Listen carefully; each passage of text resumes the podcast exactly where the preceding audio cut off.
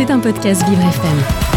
Quand on voit nos rues s'illuminer, les magasins de jouets bondés et les sapins se faire décorer, on ne peut nier que Noël est bientôt arrivé.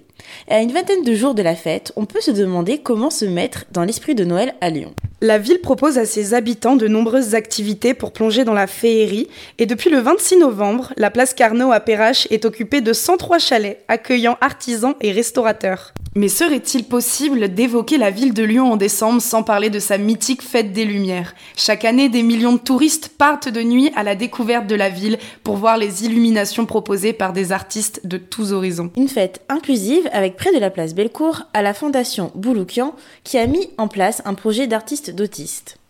La ville se veut ouverte à tous, tout handicap confondu, visible et invisible. La fête des Lumières rend également hommage aux traditions, avec des illuminations sous forme de luminions au parc de la Tête d'Or, car à l'origine de cet événement touristique, une fête historique née au XIXe siècle.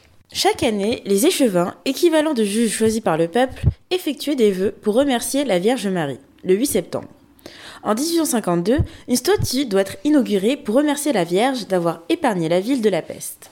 Malheureusement, ce 8 septembre, une crue de la Saône empêche toute festivité.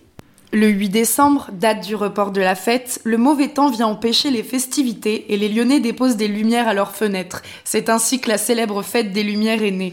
Mais pour celles et ceux qui ne pourront pas se rendre à Lyon du 8 au 11 décembre, vous aurez quand même la possibilité de voir le reste de l'année quelques œuvres permanentes. Toute l'année, certains monuments locaux restent éclairés, comme la fresque Paul Bocuse près des Halles ou le pont Lafayette.